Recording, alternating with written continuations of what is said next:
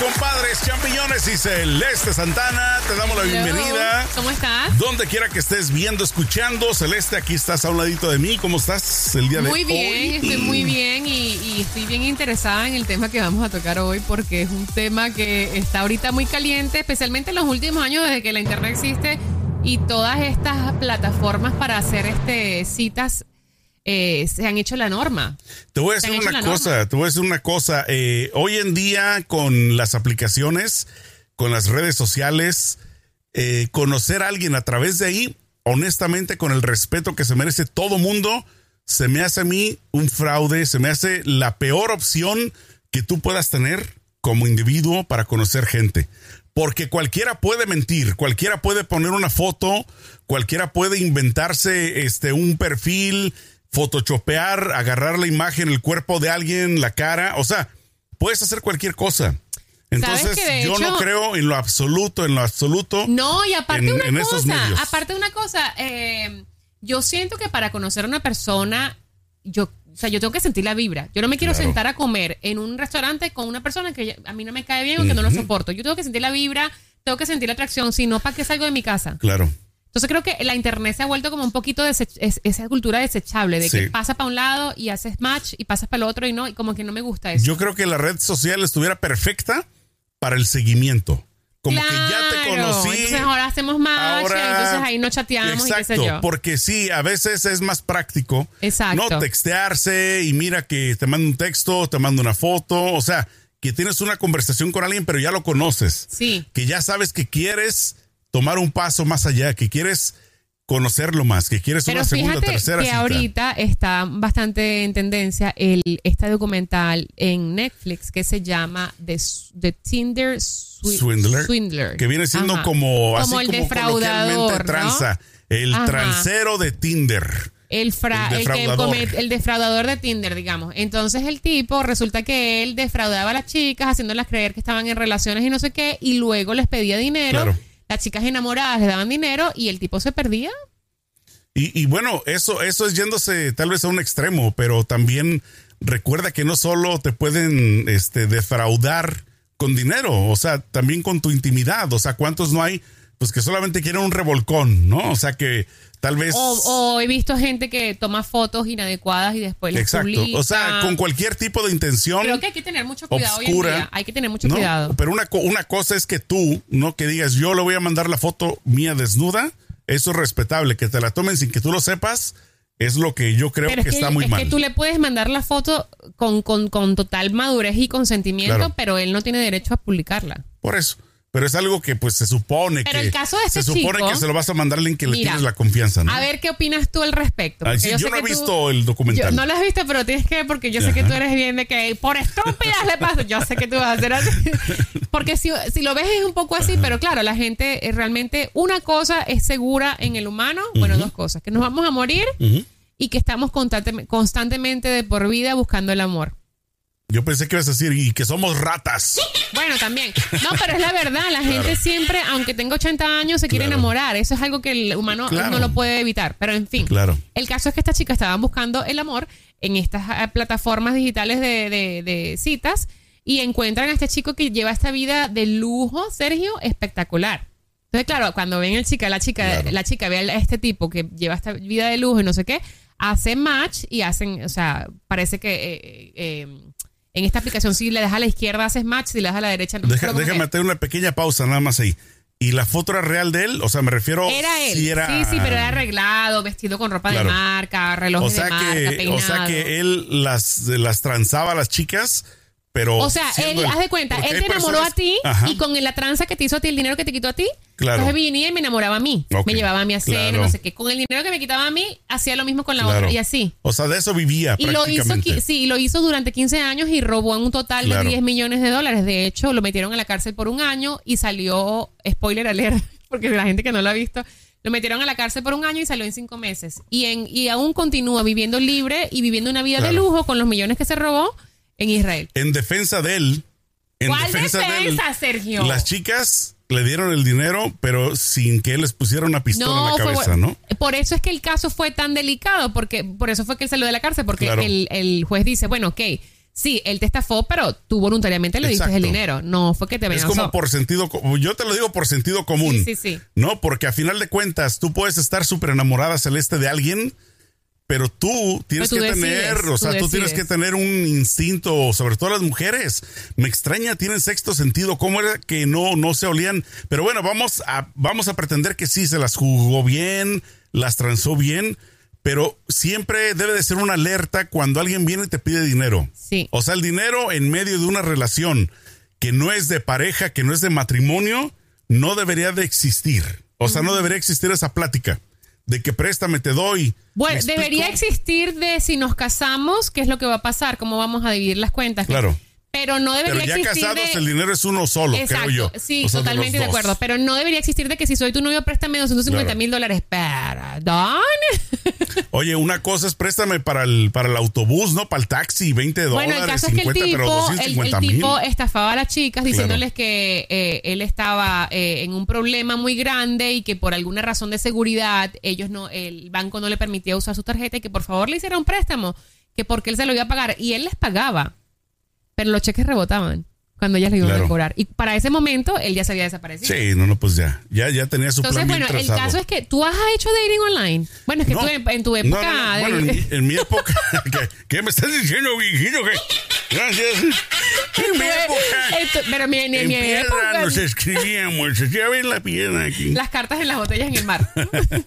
en tu época no existía eso. Bueno, en mi época de, De- yo de- soltero, de andar exacto, de y eso, dating. Apenas empezaba lo que. Porque bueno, cabe ¿sabes destacar existía? que el señor es un señor casado. ¿Sabes qué? Lo, lo que existía, ya existía obviamente el MSN, el, el, el mensajero. Sí, pero no es lo mismo. Bueno, pero era una forma de Ah, conocer los a alguien. Sí, lo- no, los- Ah, el chat.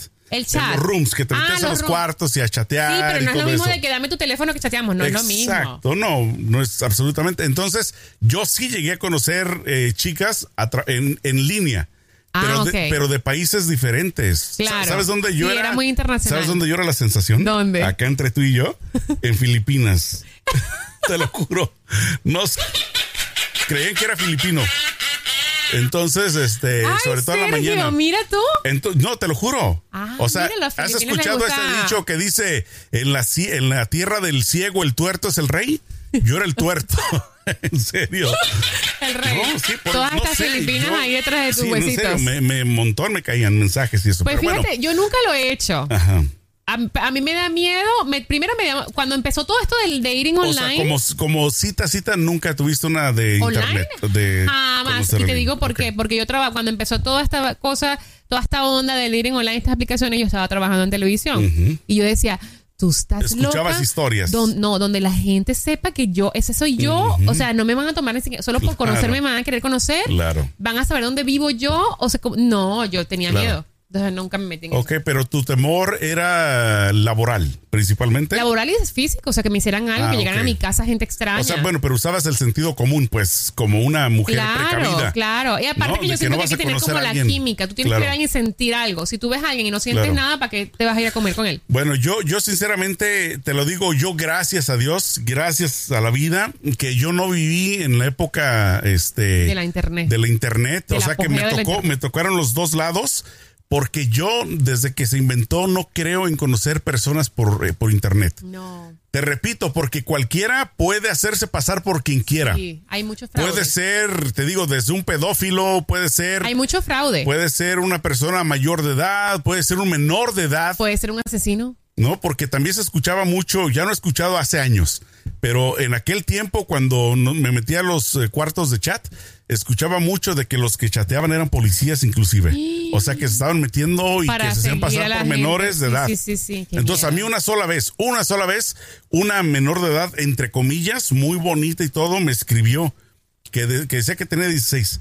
Y yo digo, ¿y esta chamaca qué está haciendo ahí? No, obviamente no la pelé. Claro. Al tiempo vengo y escucho eso, entonces me puse a pensar, tal vez era un policía. Claro, claro, puede Pero ser. ser. obviamente, o sea, veo la chica de 16 Pero es que también todo, más dije, no. allá de eso, Sergio, o sea, yo sé que los hombres son más visuales, pero por ejemplo, en mi caso, yo no puedo salir con una persona, o sea, no puedo ni si, no concibo la idea de sentarme a comer y a entablar una conversación con una persona que no me gusta. Y solo por el look. No, Solo no, por yo la tengo que sentir apariencia. la química, yo tengo que sentir que nos reímos, que somos Claro. divertidos, o sea, que hay algo que digo, bueno, me voy a me voy a gastar una, dos horas sentado en una mesa con esta persona y me voy a divertir. O ¿Sabes sea, que- yo no puedo estar, o sea, ay, lo vi, es bello, tiene cuadritos más a salir. No, yo qué hago con los cuadritos. Mira, hay una película, una película que te recomiendo. Me encantó esta película en Netflix. Tal vez ya la viste.